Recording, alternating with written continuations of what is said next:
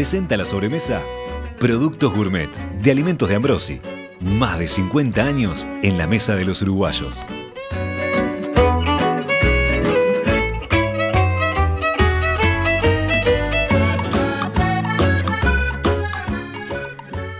Hola, muy buenas tardes. ¿Cómo están por ahí? Nuevamente haciendo un cameo, como dicen en cine. Aquí estoy yo, Gastón González Napoli, reemplazando por esta tarde a Romina. Bienvenidos, se apronten el paladar porque hoy venimos en plan degustación. Vamos a hablar de olivos, de olivas, de aceite de oliva. Y a la audiencia le recuerdo que con mucho gusto recibimos sus inquietudes respecto a este, a este ingrediente de calidad nos pueden escribir al 091 525252. Antes de presentar a nuestros cuatro invitados, como cada viernes, la preparación implica un repaso del glosario del producto gastronómico que elegimos tratar. Los olivos producen la oliva, la aceituna, que se prensa luego de cosecharse, y la prensa en frío es la que produce aceite de mayor calidad.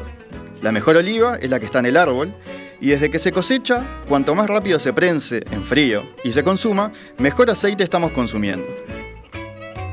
Las almazaras son los lugares a donde se depositan las olivas cosechadas. La tecnología hoy tiene una alta relevancia en el desempeño de este lugar de almacenamiento y ya veremos si estas afirmaciones son estrictamente ciertas o si me van corrigiendo nuestros invitados, a quienes voy presentando ahora. Primero voy con Juan Pablo Clerici, quien es chef, fundador de Café Misterio, Pionero en ofrecer y destacar las virtudes del aceite de oliva, Clerici es ante todo un emprendedor, un amante de los productos de calidad. Juan Pablo, muchas gracias, ¿qué tal? Bienvenido. Buenas tardes, mil disculpas Patricia y María que me pusieron adelante, les pido disculpas.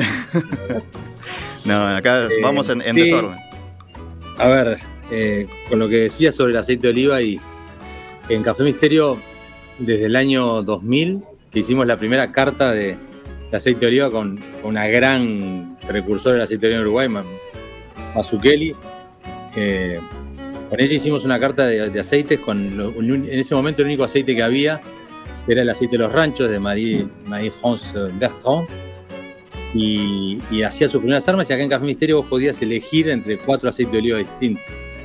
En el año 2001 fue eso. Que no era tan habitual, ¿no? No, se hablaba tanto de aceite de oliva como hoy, claro. No había todavía, Roland no había empezado a plantar, este, hay pequeñas plantaciones, hay historias divinas de Uruguay. La primera máquina Alfa Laval estuvo instalada acá en Uruguay, para idea, en los, olivos en, Paysandú. Pero bueno, desde ese momento, digamos, gastronómicamente, siempre me, acerqué a los productos de buena calidad y de ese momento teníamos aceite de oliva. Así que en el café hemos pasado por muchos aceite de oliva y, gracias a Dios está pasando todo lo que está pasando ahora en, en Uruguay con el aceite de oliva. Bueno, ya, me vas a ir contando más de esa historia y, gracias por, por estar con nosotros hoy, que estabas bastante ajetreado ahí, atareado en el, en el restaurante, pero bueno, te agradezco. Adelante. Sigo ahora con Patricia Damiani, que es una empresaria rural que se destaca en varios rubros de la producción agropecuaria, entre ellos el que nos convoca hoy. Allí producen el aceite de oliva extra virgen Don Rodrigo. Gracias Patricia, bienvenida. Bueno, gracias a ustedes, un gusto participar de tan destacado evento, me encanta la sobremesa y me parece muy bien que hayan elegido el rubro eh, aceite de oliva. Tenemos mucho para conversar. Vos venís de, esta semana venís de, festejo, calculo que ya habrán terminado. No por el aceite. Se festeja, que se puede, se puede festejar muy bien con aceite de oliva con, con hielo lo agitas ah, y no sabes qué, buen drink que es. ya, ya se los hice probar a los chinos en una oportunidad que vinieron acá. Digo, mire, prueben este, este, este drink que hay, que es una buena opción para, para poner otro, otro, otro, otra manera de consumirlo. Pero un gusto y estoy encantada de producir aceite de oliva extra virgen. Sigo con Victoria Zacarello de las empresas Rincón Pandora y Pique Roto que nos recibe en Casupá, ¿no? Sí, buenas tardes a todos. Yo hablo desde Casupá, desde la plantación misma.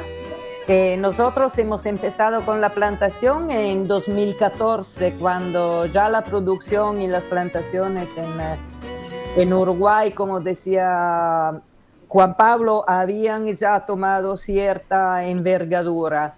Y entonces lo que hicimos fue de llevar plantas que desde Italia, genéticamente certificadas, de variedades que aquí no se encontraban. Eh, y después empezar a hacer aceites, como decir, con variedades italianas, pero gracias al suelo y al clima y a la y a Uruguay también. Es un poco, nosotros tenemos otro tipo de recorrido, por razones de trabajo hemos viajado todo el mundo en países en vía de desarrollo para la cooperación técnica internacional y esto era el sueño que teníamos para retirarnos y aquí estamos ahora. Eh, produciendo aceites y aceitunas de mesa y paté todos con salmuera natural, sin uso de químicos. De Génova sos tú, ¿verdad? Sí, yo soy de Génova, que es la patria de la Tayasca. Y nosotros hemos crecido en el medio de olivos y con aceite desde la mañana hasta la noche. Eh, entonces era algo muy familiar y hemos traído 3.000 Tayasca acá para seguir teniendo nuestro aceite y nuestras aceitunas. Bien, y en cuarto lugar le doy la bienvenida a Martín Robaina, que es presidente de la Asociación Olivícola Uruguaya y trabaja en la bodega La Repisada. Martín, ¿qué tal? Bienvenido. Buenas tardes, ¿cómo les va? Un gusto estar con ustedes esta tarde compartiendo esta pasión que, nos une a todos. Este, y bueno, y para transmitir de alguna manera este, nuestra experiencia, nuestro conocimiento al consumidor uruguayo que está ávido por recibir información acerca de, este cultivo y de este producto que en realidad es milenario, pero que para, para nuestro país y para nuestra producción es un, bebé de pecho, por decirlo así. que es algo llamativo, ¿no? Siendo un país con tanta tradición de, comida italiana y en España también se toma mucho, se consume mucho aceite de oliva, ¿no? Quizás es llamativo que acá sea algo relativamente nuevo, ¿no? Sí, es, relativamente nuevo. el, auge de la olivicultura en Uruguay, eh, eh, o, el mayor auge, se da a partir del año 2000. Este, anteriormente, en la década del 40 y del 50, con, con, migrantes, emigrantes este, españoles, italianos, franceses, fue cuando, cuando de alguna manera empezaron a aparecer en Uruguay eh, los primeros olivos, las primeras plantaciones pero sin duda que desde el año 2000 este, a la fecha ha sido como, como la etapa de mayor expansión eh, en cuanto a, implantación de montes y a, instalación de industrias, ¿no? almazaras, como tú decías hoy al principio. Bien, y yo mencionaba ahí eh, tu vínculo con la repisada, también con el lote 8, ¿no? ¿Cuál, cuál es bien tu vínculo con estos emprendimientos? Bueno, la finca se llama Lote 8, este, yo estoy ahora en, Pueblo Den, departamento de Maldonado, este, eh, y nosotros producimos dos marcas, Lote 8 y La Repisada. Bien, bien, perfecto. O sea, son las dos marcas de ahí de la finca. Ya me contarás ahora. Ya me, contarás ahora que cuando empecemos a hablar de los productos de cada uno, ya me contarás la diferencia entre ellos, ¿no? Ahí está, con gusto. Bien, eh, Juan Pablo, vos ahí al principio ya, adelantabas eh, que hay la, carta de diferentes aceites que supieron tener en Café Misterio ya hace 20 años, ¿no? Pero incluso en los 90 ustedes ya hacían catas de aceite de oliva, tengo entendido, ¿no? Sí, este, con Isabel Mazzucchelli, que para mí es una persona que, más sabe de cata oliva en Uruguay, una mujer divina, este, y con toda su sapiencia en vinos y todo, arrancamos con los vinos y arrancamos enseguida con los aceites este, era difícil porque, bueno, prácticamente no habían aceites en Uruguay. Eh, pero bueno, empezamos a agarrar el gustito con Isabel, tanto que los dos plantamos casi al mismo tiempo, Isabel en, en Abra de Perdomo y yo en, las sierras de Garzón. Y, fuimos enseñando a la gente eh, y, podemos estar como muy orgullosos en Café Misterio de haber sido de los, de primeros que empezaron con ese trabajo. Hoy hay dos lugares en Montevideo, Café Misterio y Patria, que deben ser de hace ya 10 años. Las botellas, eh, digamos, no rellenamos aceite de oliva. La botella se usa, se, guarda y después se manda a reciclar, digamos. No, no hay relleno del aceite de oliva, que fueron los grandes problemas y los grandes temas de los, de los aromas de que, de que no te guste el aceite de oliva. Los problemas de oxidación enormes que se generan en ese traspaso. Y, ¿Por los restos que quedan en la botella? Exactamente. Nosotros, cortita, después seguimos con otro, es es lo que hacemos con Finca Cosima, que es mi aceite. nos faltó mencionar el nombre de la marca, ¿no? Finca Cosima. Eh, Finca Cosima, que yo siempre digo, eh, nosotros podemos, quien decide cuál es el mejor aceite es el consumidor. ¿no? finalmente quien dice este, no es, no es quien dice este es mejor que otro, este me gusta, el compre que me gusta. Finalmente es el productor, es el consumidor. Entonces, yo no puedo decir que tengo el mejor aceite de oliva porque no es, no es de mi resorte tomar esa, ese partido, sino de los clientes. Pero sí lo que hacemos nosotros en Finca Cosima es un aceite único, porque hacemos una sola botella, hacemos solamente botellas de medio litro, no envasamos en bidones ni nada. Sé que es un tema económico muy importante de muchos productores acá. Y nosotros hacemos lo que es famoso field blend. ¿no? En cada botella de aceite de oliva que vos tomás de Finca Cosima existe una centésima parte de cada aceituna que cosechamos. Nosotros no, cosechamos por separado las variedades y, ponemos en tanques distintos y después hacemos el corte, sino que hacemos el corte en el árbol. Eh, todo lo que se cosecha a un solo tanque. Es muy riesgoso, muy riesgoso porque tenés que ir eligiendo las maduraciones y, y de vez en cuando descartar partidas, pero la satisfacción final es muy linda saber que en cada botella hay una pequeña parte de cada aceituna que pasó por nuestros dedos, eh, te puedo asegurar que económicamente no es, pero emocionalmente es extremadamente reconfortante. Contabas antes de empezar ahí fuera de micrófonos que el nombre Finca Cosima tiene que ver con el, nombre que le hubieran puesto a una hija, ¿no? Y resulta que tuviste todos hijos varones.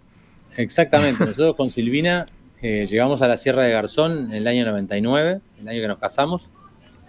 Eh, y ahí empezamos a generar nuestro espacio, que, bueno, se, juntó con muchos árboles que plantamos, con los olivos que plantamos en el 2004, los primeros, y después en el 2006, con muchos errores. Eh, y entonces nosotros tuvimos tres hijos, varones. Nosotros ya cuando nos casamos teníamos los nombres de nuestros hijos. Y nuestra hija se iba a llamar Cosima. Pero Cosima nunca vino. Y entonces eh, le quedó el nombre a la finca, a nuestro espacio, a nuestro lugar, que fue la que le hicimos con mucho amor y con mucho cariño. Entonces, por eso se llama Cosima la, el aceite. Es nuestra hija que nunca tuvimos. Eso te iba a decir. Vino, pero vino en forma de finca, ¿no? Exactamente. Eh, Patricia, quizás en tu caso es, más conocido eh, tu vínculo con el mundo de la ganadería, ¿no? Eh, con el tema del feedlot, o también con, cultivos más importantes para, para, la producción uruguaya en cuanto a cantidades, digo, como puede ser la soja o el trigo. Eh, sin embargo, en tu empresa entraron en este rubro de los olivos en 2012-2013, ¿no? Por ahí. Sí, tal cual. En el año 2012, realmente nuestra empresa es una empresa agropecuaria, como tú decís, vinculada a la producción de commodities, tanto carne como granos. Y, este, y realmente la inspiración que nos dio, nos llevó a plantar olivos es que en el, en el casco de la estancia en Salto, hay unos olivos centenarios, que ya me, lo dijo unos, italianos que vinieron, que me dijeron que tenían más de 100 años. Entonces yo dije, bueno, si estos árboles vivieron tan bien hace más de 100 años, es un lugar excelente para poder plantar olivos. Y sabía que el tema de escala no podía ser menos de 30 hectáreas, por lo cual plantamos 35 hectáreas de tres variedades diferentes. Y es un tema a lo que apuntamos, es que no es, es, es un tema eh, así como decía también Juan Pablo recién, es un tema más bien como de, cariño que lo hago, porque si los números realmente no es que, te dan ni nada, pero es, es, algo que quisimos salir de lo que es un commodity y un, algo personalizado. Por eso nuestro aceite se llama Don Rodrigo, que es en honor al padre de mis hijos, quien falleció hace 22 años, pero fue quien nos inculcó el cariño, el amor al campo, y por, lo cual yo estoy este, trabajando intensamente en este sector agropecuario. Y bueno, y como también decían, nosotros preferimos venderlo en botellas, y en botellas que no son con etiquetas, son grabados, son, este, son botellas realmente son un adorno, que son, el logo son tres olivos, que son las tres generaciones en el campo, eh, unidas por, por las mismas raíces son el papá de mis hijos y yo, mis hijos y mis nietos, y todos unidos por las mismas raíces. El desafío que tenemos como Uruguay, como Uruguay que estamos muy bien reconocidos en el mundo por la seriedad de cómo, de cómo producimos y de, y de, lo, de lo bien que hacemos todo es encontrar nichos de mercado en el mundo para que realmente valga nuestro aceite sí, sí, sí. lo podamos cortar. De eso, les, de eso les quería preguntar ahora. Entre todos. Ahí está, bien. Eh, no, sé si, no, sé si llegó a escuchar Patricia justito ahí, creo que con el con la señal creo que hubo un pequeño mínimo salto que Don Rodrigo, habíamos dicho, ¿no? el nombre de la, de la marca. Don Rodrigo, sí, y es multivarietal. O sea, este plantamos tres, tres variedades distintas y lo que le da un sabor diferente, así que es muy rico también. Muy rico. O sea, no es ahí como el de Juan Pablo decía que era un field blend que mezcla todo, en tu caso lo, separan antes de, y lo juntan después, ¿no? No, lo juntamos, es un multivarietal, sí, arbequina, picual y cocina. Bien. Tiene un muy buen sabor, o sea, ya yo eh, también les comento que una de mis hijas, Priscila, hizo un curso de sommelier en New York y, ahí también hubo un este hubo como una, una cata de, distintos aceites de oliva y les quiero comentar que de América del Sur ganó el nuestro, Don Rodrigo. fue un éxito. Me imagino, sin duda. Un orgullo. Sí, será orgullo que la tenés la botella ahí arriba de un estantecito atrás en la en cámara. claro, cuando, no, es que no, las la botellas de aceite de oliva no se guardan en la cocina, están en el living o están en el lugar de recepción porque no, es, realmente es, como un perfume, es algo que hay que tenerlo. Bien, importante también, como todos eh, siempre destacan la parte estética, ¿no? Sobre eso también les quiero preguntar ahora dentro de un ratito, que también hace que uno lo pueda tener en, el living, ¿no? Pues si la botella es fea, quizás no, le dan tantas ganas. Eh, Victoria, vos algo ya nos contaste ahí en la, mm, en, la primera parte sobre, sobre tu recorrido. Eh, ahí en Rincón Pandora eh, y Pique Roto son las, dos, eh, las dos nombres, ¿no? las dos marcas. Eh, ¿cómo, es bien la diferencia entre una y otra? Empiezo por ahí. Rincón Pandora es el nombre del establecimiento, es la empresa rural. Pique Roto es el nombre de la empresa agroalimentaria y la marca de la, del aceite. Eh, se llama Piqueroto porque era el 2018 y nosotros estábamos visitando a nuestro hijo que vive en Australia, en Brisbane, y me llamaron aquí de la plantación, era Navidad, que hubo una turbonada. Había tirado 500 plantas y 5.000 tutores, porque todavía las plantas tenían tutores. Entonces piensa y piensa cómo llamar la marca del aceite y mi hijo dijo, bueno, las aceite del piqueroto. Hmm. ¿Qué más? Después de este desastre, por lo menos le dejamos marca en el nombre de la, de la, del aceite. Eh, es un nombre fácil para recordar. Eh, es algo muy familiar, sobre todo en la gente de campo de, de Uruguay. Eh, las etiquetas en realidad eh, son eh, dos detalles de una pintura futurista que yo restauré hace 30 años porque en realidad yo trabajé como restauradora de pinturas antiguas durante más de 40 años y después decidí de dejar y bueno, de retirarme del trabajo de restauradora y de meterme en retirarme con los olivos. Pero elegimos algo que pertenecía a nuestro pasado y por eso elegí estos detalles de Domenico Balla. Eh, tienen también ahí en el, establecimiento, perdón, Victoria, tienen también un aspecto de, turístico, ¿no? De, de oleoturismo ahí en la, en la finca. Eh, sí, la idea nosotros era porque, eh, como decía también Juan Pablo, quien decide después cuál es el mejor aceite es el consumidor. Yo, pueden haber catas, pueden haber concursos, pueden haber pero ¿quién decide el consumidor? Y un consumidor elige si es bien informado. Y a través de la información uno puede, eh, como decir, dar las pautas al consumidor, cómo elegir, cómo leer las etiquetas, qué es lo que tiene que ver. Em, la forma más eh, fácil, más eh, placentera de hacer información es eh, hacer oleoturismo. Nosotros lo hacemos de forma muy limitada, es decir, a grupos chicos que prácticamente alquilan toda la plantación durante un día. Yo cocino genovesa, solo nada de carne porque no me pongo a competir con los ¿Cuándo, ¿cuándo nos en la carne. Sí, sí, sí. ¿Eh? ¿Cuándo vamos invitados? Bueno, cuando quieran, con mucho gusto. Nada de carne porque no me pongo a competir con los uruguayos para la carne pero... Ahí lleva, lleva Patricia la carne, me parece. Llevo la carne. bueno. ya la digo con marca también, la carne. Eso. Eh, yo cocino genovés, que es una cocina pobre, basada en aceitunas, aceite de oliva y verduras y lo que, se, lo que da la tierra, más que todo. Em, como Juan Pablo, nosotros hacemos dos tipos de aceites. Hacemos el monovarietal Tayasca, que solo es una variedad de Tayasca de mi ciudad, que es la por razones afectivas, y después el Tosca, que son tres variedades de Toscana, por eso se llama Tosca. Y como Juan Pablo lo hacemos es el field blend, porque la pendolino la plantamos al 10% como polinizador y es el porcentaje normalmente que se pone en un blend. Y se empieza a cosechar con el nivel de maduración, uh, de madurez con lechino o pendolino y todo se va a moler todo junto y en el mismo tanque. Y como decía él, es un, un riesgo, es que como el vino cada año sale diferente.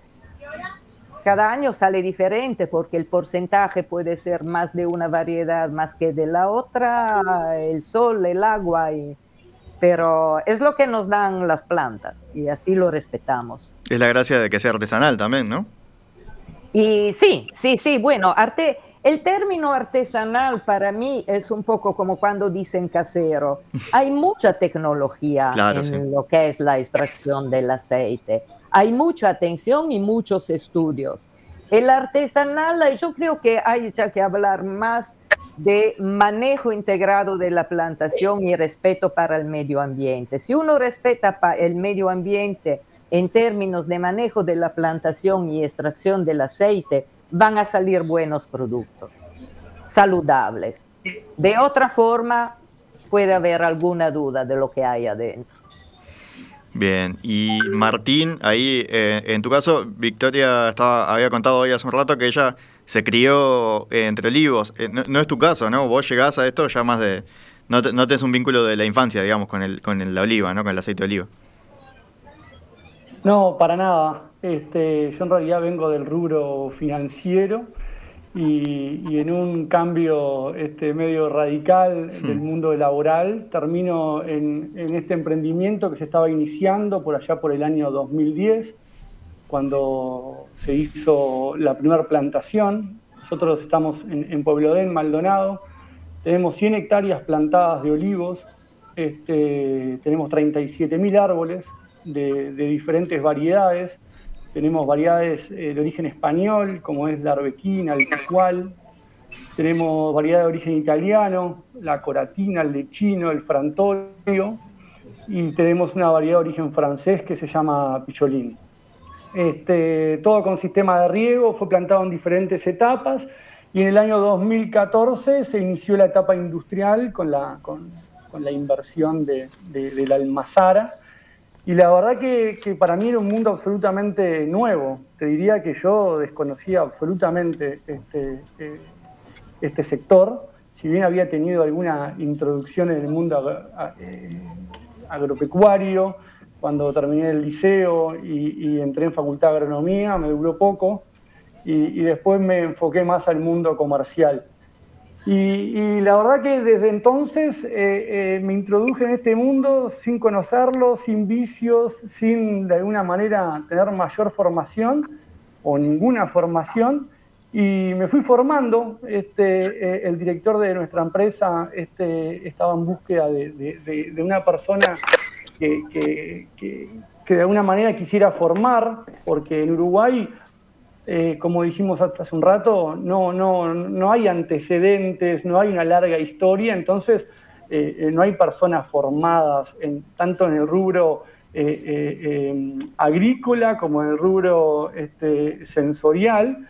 Y, entonces había que formar una persona que, quisiera este, aprender, que quisiera formarse y que se enamorara del proyecto y bueno, fue un poco mi experiencia y fue un poco mi, mi, situación. Hoy estoy yo eh, eh, enamorado del sector olivícola, estoy eh, absolutamente comprometido con este emprendimiento que, desde hace un tiempo me tiene este, 100% dedicado a ello. Y, bueno, este, en, este emprendimiento nosotros producimos dos marcas de aceite. El proyecto comenzó con, un proyecto de tener un aceite de oliva de alta gama con el objetivo principal o prácticamente exclusivo de, exportación. Eh, para eso diseñamos una botella exclusiva que se diseñó en, Argentina y se produce en México. Eh, es un molde nuestro que tiene una tapa de madera italiana y con ese proyecto salimos al mundo a, buscar nichos que, quisieran de alguna manera un producto exclusivo. Bueno, la realidad fue que nos encontramos con una situación compleja. Eh, el mundo desconocía que Uruguay producía aceite de oliva, el mundo desconocía que, eh, eh, Uruguay producía productos de alta gama. Entonces se nos hizo como muy dificultoso en una primera instancia poder concretar ese objetivo que, todavía sigue en pie, que todavía seguimos trabajando, pero de alguna manera los árboles empezaron a crecer, empezaron a producirse, empezaron a, incrementar los litros, y entonces fue ahí que, diseñamos y lanzamos una marca, La Repisada, este, dedicada 100% al, al, mercado local. Y en ese caso nosotros tenemos eh, eh, tres líneas, un blend intenso, un blend suave y un varietal. Este, ¿Por qué en nuestro caso no, no, optamos por, por identificar las, las variedades? Eh, el, consumidor uruguayo conoce poco, lamentablemente, hasta el momento de este mundillo. Si bien aparece, conoce mucho más que hace un tiempo atrás, conoce muy poco. Entonces, si yo le digo que el blend suave tiene arbequina y frantoio, eh, eh, sí, capaz que no tiene, no tiene mucha idea, claro no tiene mucha idea. O si le digo que el plen intenso tiene lechino, picual y coratina, también le estoy diciendo poco. Entonces como que cortamos un poco por lo sano y en esta primera etapa dijimos, bueno, esto es suave, esto es intenso y el consumidor recibía de alguna manera un mensaje claro. Y fue así como de alguna manera eh, eh, nos lanzamos en el mercado local y bueno, y hoy tenemos eh, una participación importante en todo el país, con, principalmente con la marca La Repisada. Bien, ¿qué les parece si, hacemos un, breve corte y a la vuelta contamos un poco sobre todo esto, sobre las variedades y sobre qué, diferencias tienen. Hacemos un poco esta educación que le falta a los consumidores para poder entender un poco más.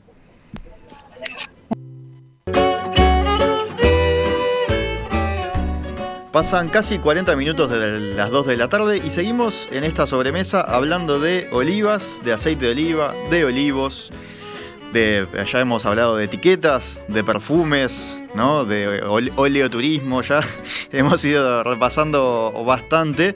Y ahí antes de, hacer la tanda aparecía el tema de las variedades, de los distintos tipos, ¿no? de cuánto conoce, creo que la clave es cuánto conoce la gente, los consumidores aquí en Uruguay sobre, sobre este tema, ¿no? Porque quizás en vinos, que también es, hay muchas variedades diferentes, hay un poco más de conocimiento, por lo menos de las, las variedades más, más grandes, más importantes. Eh, en este caso no tanto. Más que quizás, porque capaz que nos perdemos en el nombre de las distintas variedades, pero quizás sí podemos hablar de, qué distintos tipos de aceite hay en cuanto a intensidad, eh, con qué combina mejor los distintos tipos. Quizás de eso sí me pueden contar ustedes. No sé quién tiene ganas de tomar la posta primero. Oh, sí, voy, a, empezar eh, el, el consumidor uruguayo lo tenemos muy claro, que es el tema del aceite extra virgen o virgen, ¿no? Y eso es lo que quiero explicarles para cómo tiene que ser un aceite virgen o extra virgen, es que no pueden pasar más de 24 horas desde que, es, eh, desde que se extrae el fruto del árbol a que es procesado. Y eso, y manteniendo la temperatura baja. Y eso es un esfuerzo que hay que hacerlo y llevarlo a la almazara, si no lo tenemos, si no tenemos la almazara en el propio establecimiento, pero llevarlo diariamente para que cumpla esa, esa, esas condiciones de ser un, aceite extra virgen. O sea, cosecharlo y, llevarlo enseguida, esa es la clave. Totalmente, dentro de las 24 horas, o sea, muy intensivo. Y lo otro también, que también este, que te da una, pauta de que el aceite es bueno cuando tiene cierto picor, ¿no es cierto? Que, que no es como si comes un aceite de girasol, no, te queda como un sabor, como un picor así en la garganta que es muy, muy, muy gustoso, muy rico. Así que esas son las, características del aceite extra virgen Don Rodrigo. Bien, y Martín, vos ahí antes, antes del corte mencionabas ¿no? que ustedes tienen diferentes tipos de, intensidad. ¿Y eso que, que, a, qué refiere? ¿A un gusto simplemente? ¿O quizás te conviene tener un aceite de, una intensidad para acompañar una ensalada y otro distinto para otra comida? ¿Cómo es? Bueno, sobre el tema del maridaje, eh, eh, estando Juan Pablo, eh, me parece que corresponde que responda a él. Yo, que, es una voz acreditada. pero, pero esto es como, como, como el vino, ¿no? O sea, como tenemos un Tanat, que es un vino característico uruguayo, polenta, este, en las variedades de, aceitunas pasa lo mismo. Hay, hay variedades que, que son eh, eh, más intensas que otras.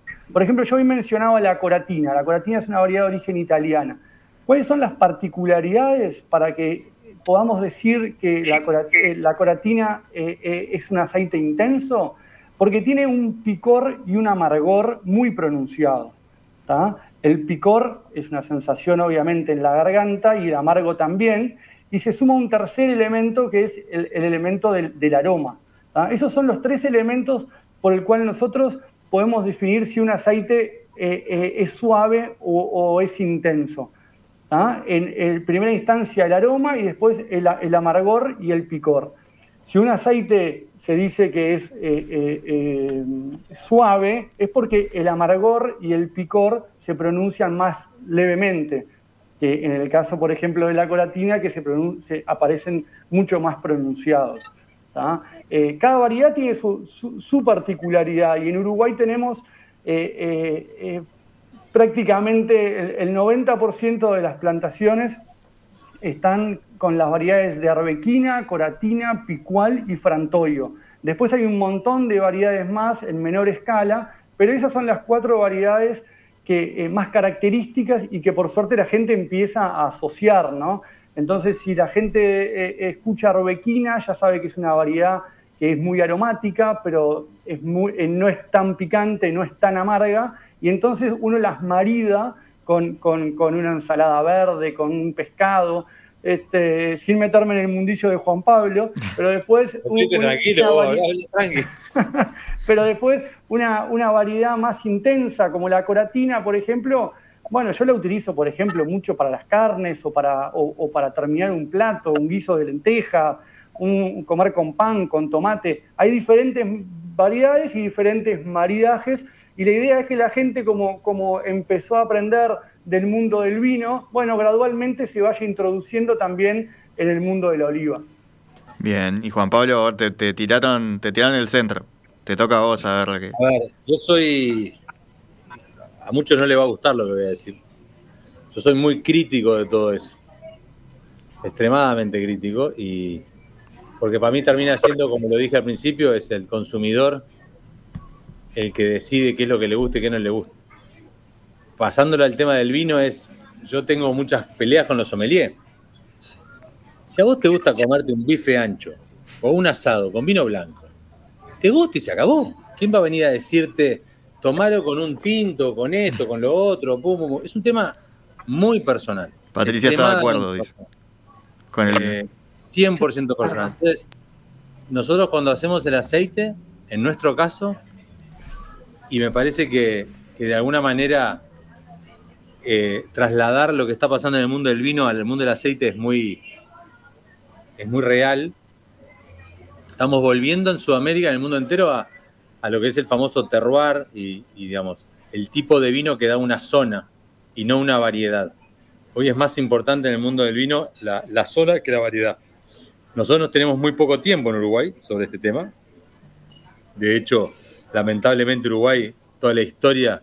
Hay un artículo en una revista muy vieja llamada Veradona, de los años 2000. Yo escribí un artículo sobre aceite de oliva y contaba esto. Eh, se arrancaron los olivos igual que, en Palestina e Israel, ¿no? cuando, el aceite de oliva se pensó que no era de bueno, que sino que el aceite refinado era mejor en los años 60 y 70, se arrancaron muchos olivos para plantar eh, cítricos en Israel. En Uruguay pasó lo mismo. Las grandes plantaciones que habían sobre el río Uruguay desaparecieron, la única que mantuvo fue la que está, la que sigue ahora en los ranchos en el sur, en Río Negro, pero entonces eh, me parece que lentamente, y ya ha pasado, que el Uruguay está encontrando sus, sus variedades y cada región está encontrando sus variedades. Por ejemplo, acá en Uruguay se, introdujo una variedad que se llamaba Barnea, que no funcionó, y que se está levantando en todos lados.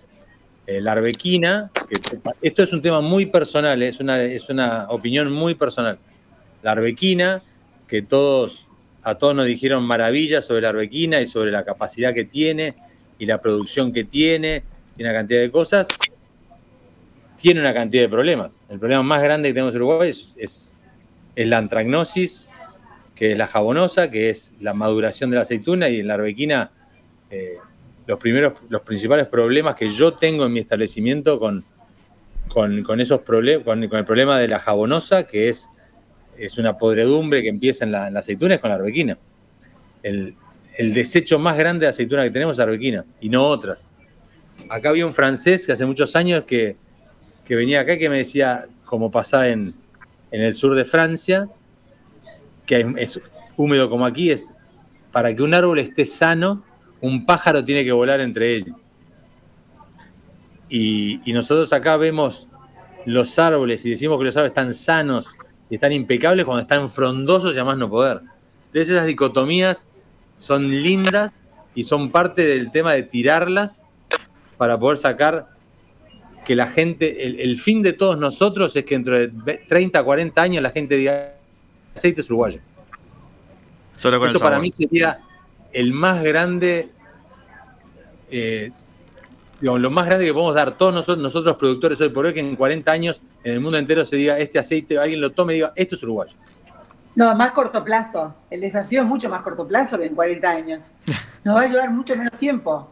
Ya el mundo conoce al Uruguay y conoce el aceite de oliva, conoce la carne, conoce. Vas a ver que sí. Sí, que lo conoce, sí, pero que alguien, que un catador diga, como si yo agarro un vino y digo esto es Borgoña o esto es Bordeaux, esto es Uruguay. Y eso es un trabajo que tenemos que hacer todos juntos, dejar de pelearnos y dejar de celarnos, porque es una realidad, no estoy diciendo nada, nada nuevo, todos lo sabemos, nadie lo dice, pero todos lo sabemos, de celarnos entre nosotros y tirar por un lado común y tirar por un aceite uruguayo y, tirar para hacer un producto que la gente reconozca, el cliente reconozca aceite uruguayo. No hablo más porque me van a matar. Totalmente de acuerdo. Victoria, eh, vos en, esto, eh, habías mencionado que, digo, en esto me refiero a la pregunta primera que era el tema de las variedades, ¿no?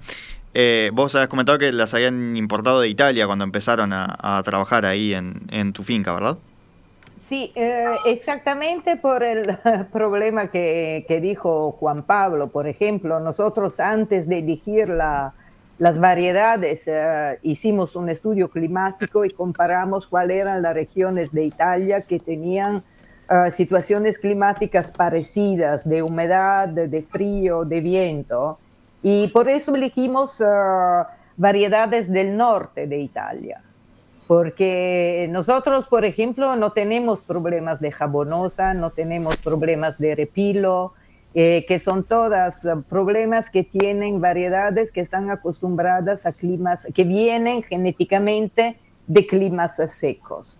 Ah, la lechino, por ejemplo, es una planta que puede estar con las raíces en el agua y no sufre, no va a sufrir ah, mucho.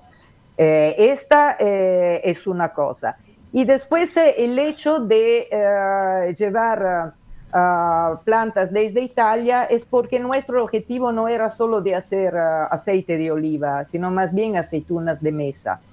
Porque Uruguay importa 2.400 y pico de toneladas de aceitunas de mesa desde el exterior. y no produce, come y no produce.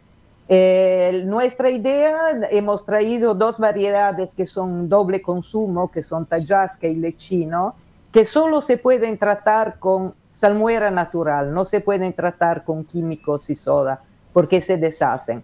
Es un proceso muy largo, lleva ocho o nueve meses, eh, pero se mantiene, es totalmente natural y se mantienen todas las características probióticas de las aceitunas.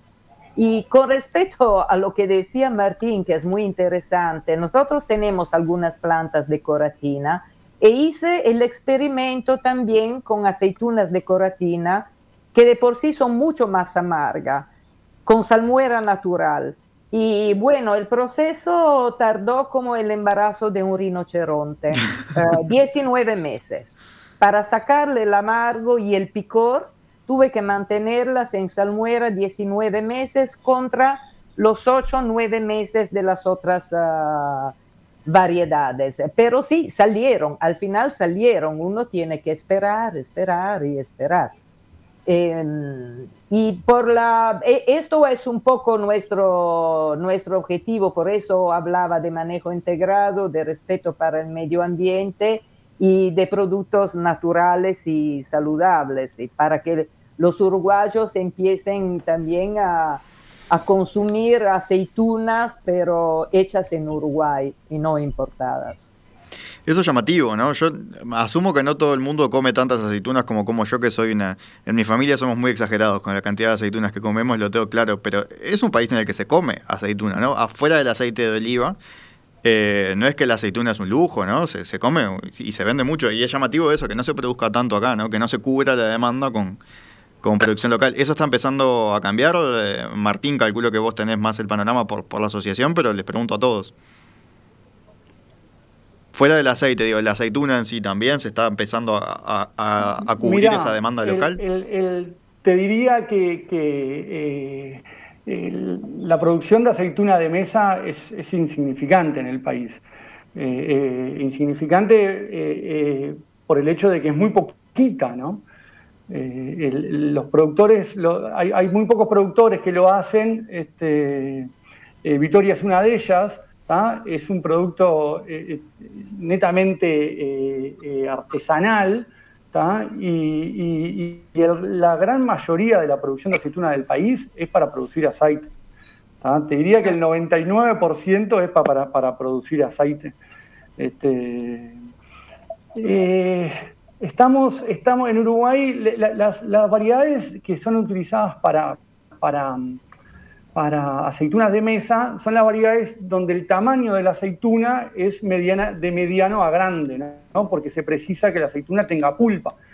Eh, hoy decíamos que el, 60% de las plantaciones en Uruguay son arbequina. Arbequina es una aceituna muy chiquita, que sería imposible o, muy poco rentable hacerla como aceituna de mesa porque prácticamente no tenés pulpa.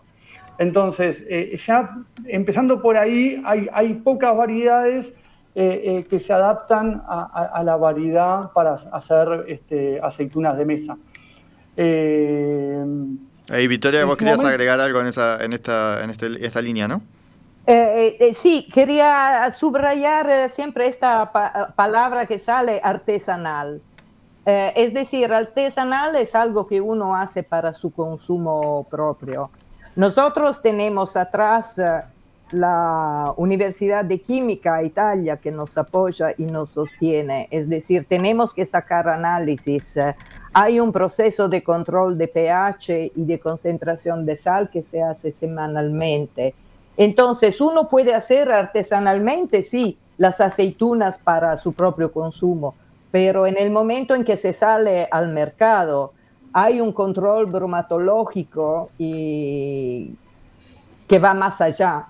Es decir, uno no puede jugar con el botulino, no puede jugar con que se desarrollen microorganismos adentro de, eh, los frascos. Eh, entonces, es decir, el esfuerzo de todas formas de tener un control de calidad, sea a nivel de calidad del producto, de sabor, de aroma eh, para el consumidor, sea sobre todo a través de eh, que sea un producto sano y saludable. Problema que con el aceite existe mucho menos o casi no existe, si no es por razones de acidez o de desarrollo de peróxidos o de eh, otras cosas. Con productos así, con aceitunas de mesa, es hay un control de calidad enorme atrás. Si le parece, hacemos una última tanda y a la vuelta a ver si me recomiendan alguna, alguna manera de comer algo con aceite de oliva que, o con aceitunas, ¿no? Les, lo dejo a su criterio, que no, que no sea lo más tradicional. A ver, vos, eh, Victoria, ya has dicho que tú, lo que vos cocinás, ahí la cocina genovesa tiene mucho de esto, pero a ver qué, qué me proponen los demás también. Ya volvemos.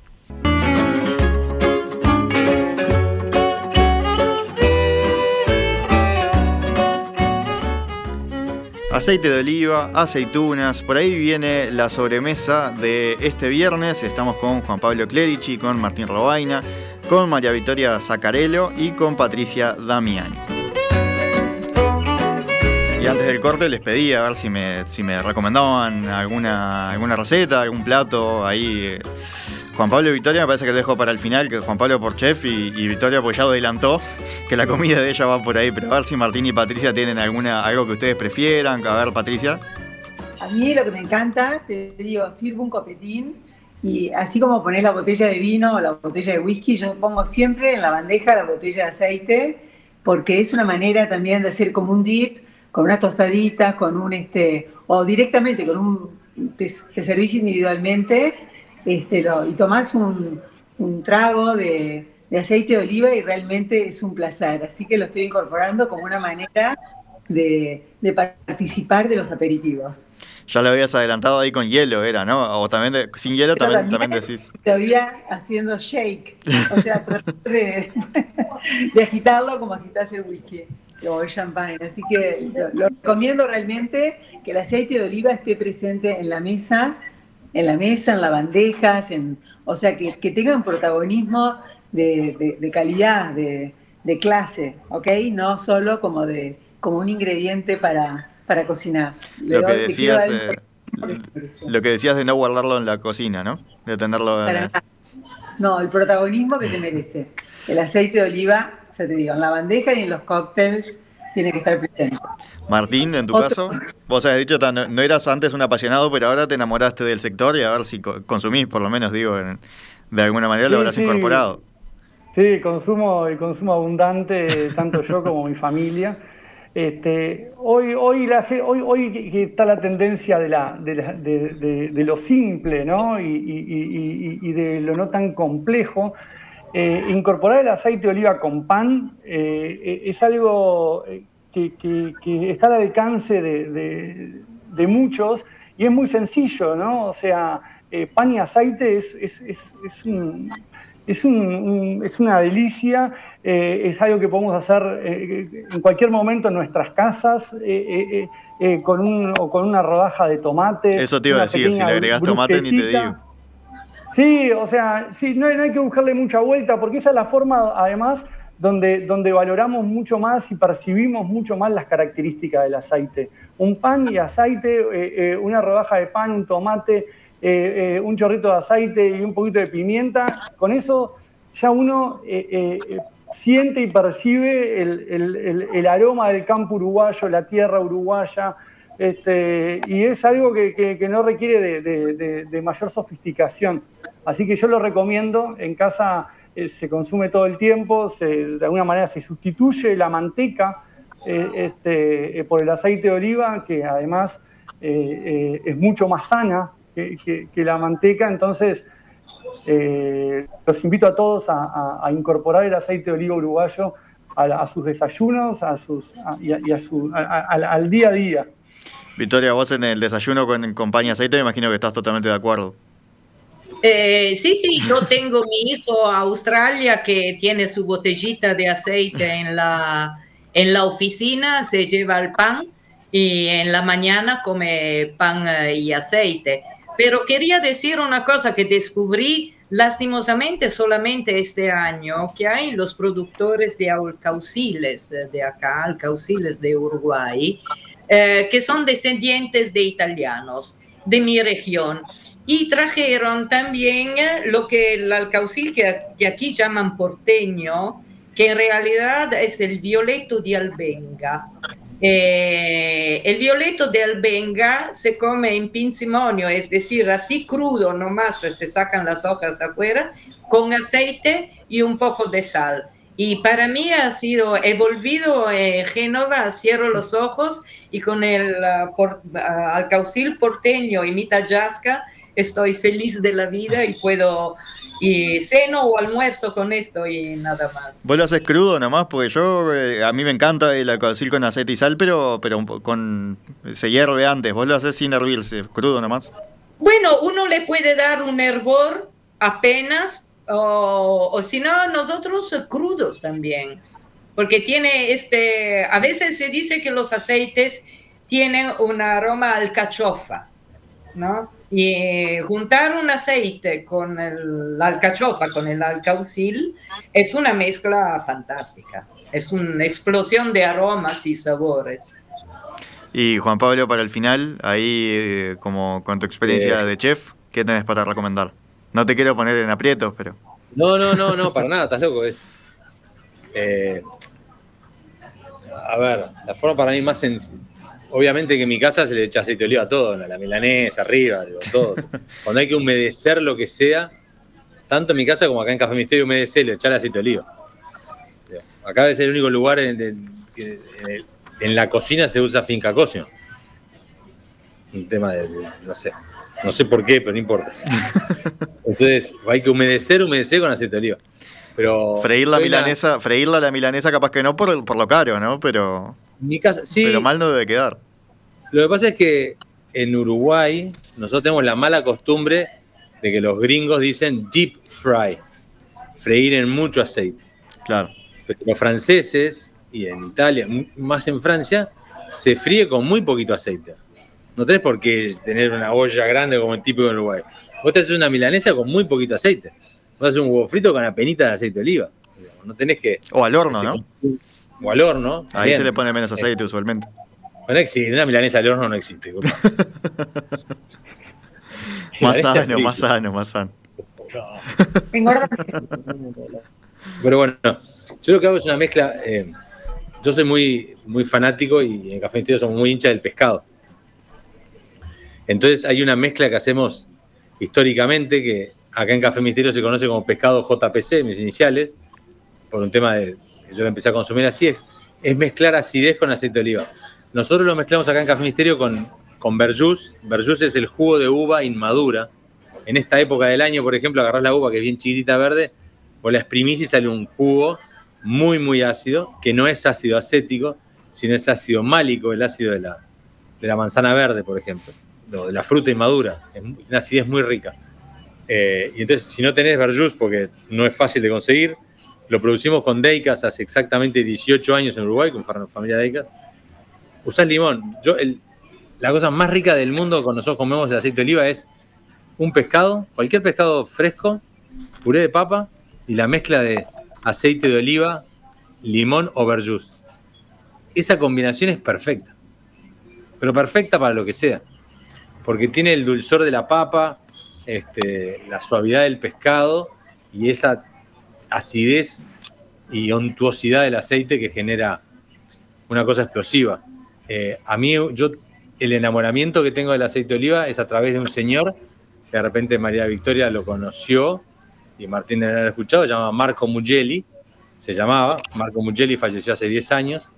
Yo en el año 2003 me fui con Silvina a la Toscana a verlo a él, porque era en su momento y es, fue el padre de la nueva, del nuevo sistema de hacer aceite de oliva, digamos. El sotoboto, el aceite de oliva al vacío, eh, la historia de la sustentabilidad, la biodinamia en el aceite es, es Marco Mugelli. De hecho, hay muchos premios que hoy se llaman Marco Mugelli. Este, y una cosa que me quedó clara, que es lo que me parece que es a donde tiene que apuntar el aceite de oliva en Uruguay, ya me fui de vuelta a eso, es el aceite de oliva no es, uno lo tiene que tomar no como un aceite, sino como el jugo de una fruta. Que finalmente es eso, es el jugo de la fruta de la aceituna.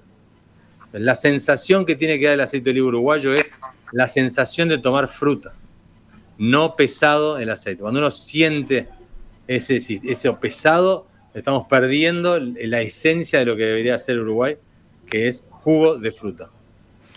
Ahí agrego a lo que dice Juan Pablo. Sí, Martín. Este, que, que- y te corrijo, Gastón, en tu introducción, Sí. con permiso. Por favor. me parece que está bueno No aprovechar la pensa más. oportunidad. Eh, eh, claro, que el, el- el sistema de extracción del aceite de oliva no es por prensado Ah, y bien. no es por prensado en frío. Eh, hoy el método de extracción moderno, si bien esa metodología puede seguir funcionando en algún pueblito de, de- de español, italiano o en África, eh, hoy el método de extracción es por centrifugación. Bien. Y, y- y para que la gente sepa rápidamente el proceso de extracción, la aceituna llega a la almazara, la almazara es la industria donde, donde de alguna manera transformamos el, el fruto y extraemos su jugo. Eh, la aceituna, en primer, a grandes rasgos, ¿no? la, la aceituna, eh, la el primer paso es pesarlo para saber qué, qué cantidad de aceitunas tenemos, luego la lavamos, pueda ser necesario no puede ser necesario, pero se lava y luego entra en un molino. El molino tritura la fruta y transforma esa fruta en una pasta. Y en esa pasta tenemos la cáscara de la aceituna, la pulpa de la aceituna, el carozo de la aceituna y la semilla de la aceituna. Todo eso se transforma en una pasta que batimos durante 30, 35, 40 minutos, depende de la variedad, depende de, la madurez del fruto. Y luego que tenemos esa pasta pronta, la introducimos en un equipo que se llama decanter, que es una centrífuga. Entonces, el decanter por fuerza centrífuga separa sólido de líquido. Líquido, jugo de aceituna. Como decía Juan Pablo, eh, eh, nosotros extraemos el jugo, como extraemos el jugo de la naranja exprimiendo, de esta forma el fruto y el jugo de la aceituna es por centrifugación. Entonces se separa el líquido, que es el aceite de oliva extra virgen que, producimos, y el resto es el agua y el alperujo, que es la parte sólida y la pulpa de la aceituna, que se procesa de nuevo, vuelve al campo, hay diferentes proyectos. Pero esa es la forma en, la cual hoy extraemos el aceite de oliva, por centrifugación. Y lo que decía Juan Pablo ahí es muy importante, porque si nosotros procuramos cosechar en el momento oportuno, cosechamos trasladar en el momento oportuno y cosechamos moler en el momento oportuno, el jugo de esa fruta va a ser de excelente calidad. Sin embargo, si nosotros eh, cosechamos una fruta del piso o si demoramos en procesarla y en la industria eh, no está en condiciones, obviamente el jugo de esa aceituna no va a ser de la misma calidad que de una aceituna que fue procesada todo a, su, debido momento y en su debido lugar. Entonces es muy importante que cada una de las etapas se haga en el momento apropiado porque es la única forma de, producir un aceite de oliva extra virgen de, calidad. Y eso, esa es la característica de los productos uruguayos. La calidad, ¿no? Entonces ya aprendimos, aprendimos de producción, conocimos... Eh, tenemos acá para receta para desayuno, para copetín, para dos comidas, así que creo que ya podemos ir dando por, por levantada esta sobremesa. Juan Pablo Clerici, quien, eh, voy eh, repasando los nombres de los aceites, ¿no? Finca Cosima, en tu caso, Martín eh, Robaina, La Repisada, Patricia Damiani, Don Rodrigo y María Victoria, en tu caso, era Picarroto, ¿verdad? Así los, los, cuatro aceites. Muchísimas gracias a los cuatro por, por esta sobremesa, por acompañarnos, por ilustrarnos y por recomendarnos. un placer, un gusto. Ya, a ver, a ver hay, que, hay, que, organizar la visita ahí al establecimiento de Victoria con la carne de Patricia. a todos hay que ir a organizar la visita. Encantada. Y vamos a, también les propongo también brindar en Navidad con aceite de oliva, ¿ok? Bueno, sumamos eso también. Muchísimas gracias. Encantada.